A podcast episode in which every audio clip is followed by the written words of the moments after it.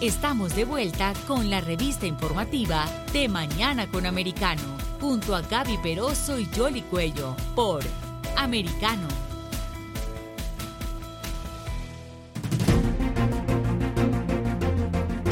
Así es, aquí estamos de regreso con ustedes en De Mañana con Americano. Vamos a tratar otro tema que ha estado ocurriendo en medio de todas estas otras noticias eh, que escuchamos eh, diariamente.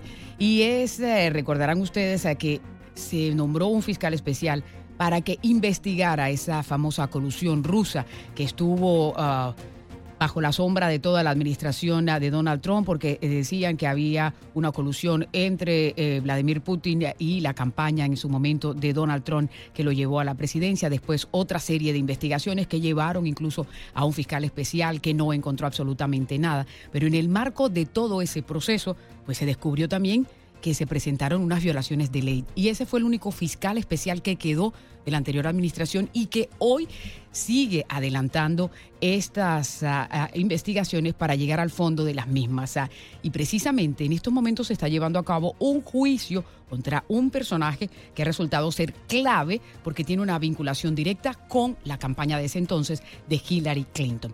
Para poner en contexto todo esto y para analizar lo que hasta ahora se ha estado revelando en corte, y lo importante es eh, que cuando se revela en corte es bajo juramento y, los que están eh, siendo convocados allí pues tienen que decir la verdad.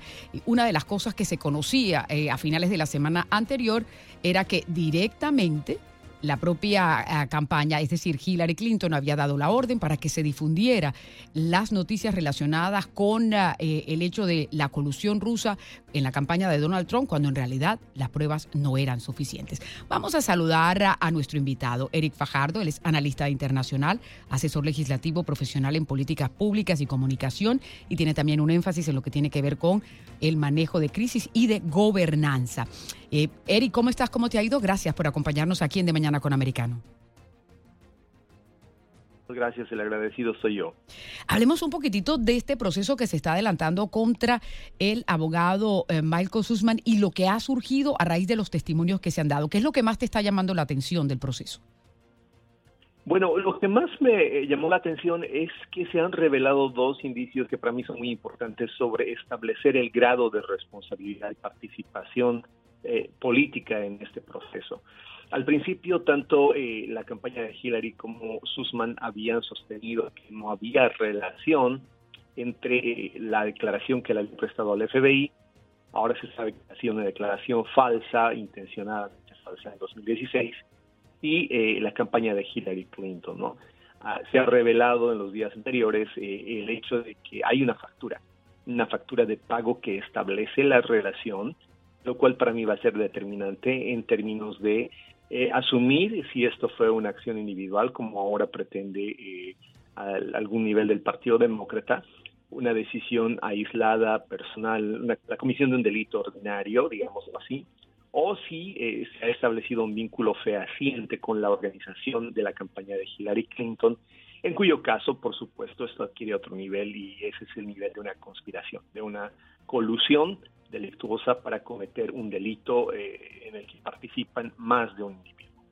El fiscal general Barr, este, en ese entonces elegido, ¿verdad?, para eh, establecer si había o no conducta indebida, asumió gastos, asumió recursos públicos en función a una declaración de Michael Sussman, que ahora sabemos sido una declaración falsa, una declaración intencionada, por lo menos eso es lo que se desprende de la primera parte del proceso, en la cual se ha eh, determinado culpabilidad en haber inducido al FBI a usar fondos públicos de manera incorrecta, ¿no?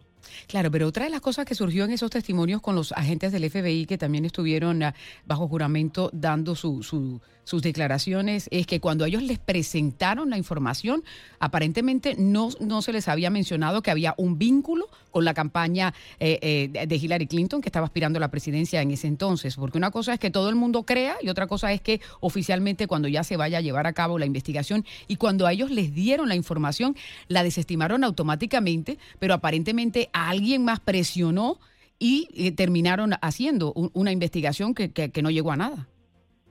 Por supuesto, y ahí es donde la factura esa de contratación de servicios se va a convertir en vital para evitar que haya una especie de negativa a asumir de que en ese momento la persona que fue produjo y además eh, le, dio al FBI el dato falso, era parte de la campaña de Clinton. Esa factura establece relación entre la campaña de Clinton y eh, el actuante, en este caso del proceso, en el cual el fiscal Durham, digámoslo hasta ahora por lo menos, fue pillado de incauto, ¿no? Fue pillado en su buena fe. Ahora, este, esa relación y el hecho de haber, por supuesto, perjurado, el hecho de haber, porque hacer concealing o ocultar es también una forma de mentirle al Estado, ¿no? Al no haber revelado el verdadero contexto y origen de esa denuncia, eh, se evitó que se tuviera en cuenta el origen político y ciertamente, pese a que en principio se había rechazado la importancia del dato, después esto generó lo que para mí es lo más parecido que he visto al Watergate, ¿no? Porque si ha habido acá una campaña negativa, si ha habido un maltrato, como dice eh, algún de la prensa, ¿no? Y un eh, maltrato sesgado hacia ya un, no, no un candidato, sino el presidente, porque esta ha sido una sombra que lo ha perseguido por cuatro años a Donald Trump, entonces hay daño, hay daño calificado, hay un daño que se ha establecido y ese daño, por supuesto, tiene que merecer resarcimiento y tiene que merecer castigo al nivel que corresponde, que a este, a este, a este punto yo me animo a decir, ha sido un nivel de decisión política, no ha sido un crimen ordinario que ha habido una conspiración y participación política en las decisiones. Ahora, pero otra de las cosas, de las cosas que uno escucha a analistas que están también monitoreando de cerca lo que está sucediendo y, de hecho el fiscal Durham es bastante metódico y por eso le ha tomado bastante tiempo llegar hasta donde está y, se esperan que se procesen a otras personas es que el jurado donde lo está presentando de pronto no es el más amigable para escuchar su caso porque de pronto estarían más inclinados a, a perdonar entre comillas cualquier desliz que se pueda presentar en corte con todas las evidencias.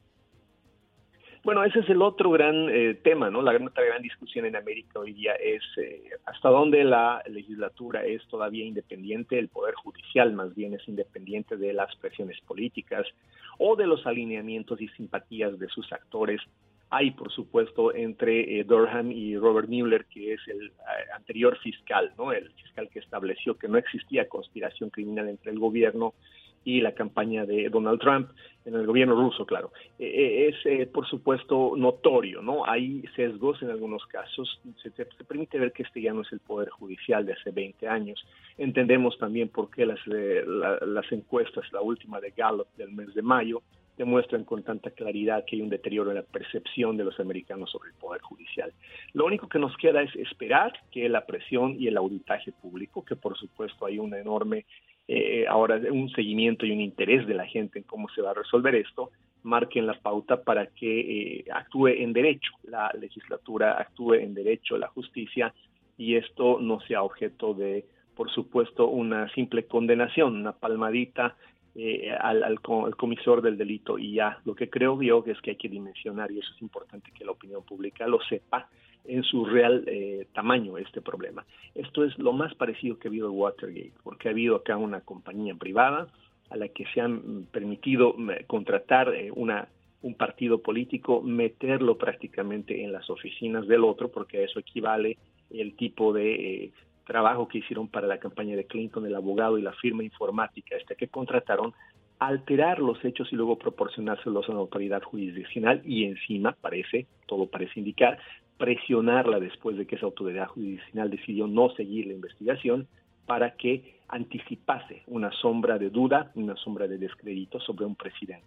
Eso es muy delicado como para dejarlo pasar con una palmadita en, la mano, digámoslo así. Pero ¿cuáles serían las correcciones eh, que, se tendrían que hacer? Porque eh, si bien es cierto que mencionábamos estas investigaciones vienen desde hace tiempo, una de las cosas que se eh, descubrió también es que se mintió a un juez para obtener una orden FISA para poder seguir espiando y concretamente a Carter Page y sin embargo eso fue lo que pasó, poco, una palmadita, una, recriminación por parte del magistrado que se sintió violado en su buena fe al mentirle, pero mm, mm, no ha pasado más nada en ese sentido. En, realidad, solo el auditaje eh, público, el involucramiento de la sociedad civil va a poder eh, hacer que este caso no sea decidido de una manera tan engorrosamente, eh, llamémosle así, permisiva, ¿no? Por no, que usar bien los términos no, no, no ir muy lejos. Hoy día todo es objeto de auditaje, no, no ya jurídico, sino político. hay, hay demasiada permisividad, hay demasiada con descendencia judicial en ciertos casos. En otros, la justicia hace ojo ciego hasta del hecho de que compañías privadas de comunicación, ya lo habíamos hablado alguna vez como Disney o Twitter, adjudiquen justicia por sí mismas, ¿no? se retribuyan, se arrollan el derecho de dictar sentencias en reemplazo del Poder Judicial. Vamos a ver cómo va, pero por lo pronto creo yo que lo que hay aquí es un daño calificado. Lo que hay aquí, hasta ahora, eh, por lo menos preliminarmente establecido, aunque no está asignada la responsabilidad, la culpa, ni, tampoco hay un culpable claro, pero sí hay un daño. Ha habido un daño a una campaña, a una gestión. Probablemente se puedan cuantificar los efectos electorales, incluso eh, el daño en términos de eh, credibilidad que se traduce en, en, la vida de un político, el daño en votos, ¿no? Y eso obviamente ha cambiado el destino de un país. Hay mucho que conversar, pero lo dejaría yo con esta frase. Este es el Watergate de Hillary Clinton. Esto tiene una dimensión que me parece extraño que el Washington Post, el New York Times, CNN no le estén dando la dimensión que deberían darle. Bajo otras circunstancias, le hace, eh, habiendo otro partido cometido el mismo tipo de acción, seguramente estaríamos hoy plagados de titulares, plagados de tapas de periódico, aduciendo de que hay un segundo capítulo del Watergate en el cual se espía, se entromete, se inculpa y finalmente pues eh, se mata socialmente a un político de una manera pero completamente delictuosa. Pues muy bien, vamos a estar muy pendientes de lo que suceda con este proceso. Eric, muchas gracias por este contacto. El agradecido soy yo como siempre. Muy amable. Eric Fajardo, analista internacional, aquí en De Mañana con Americano.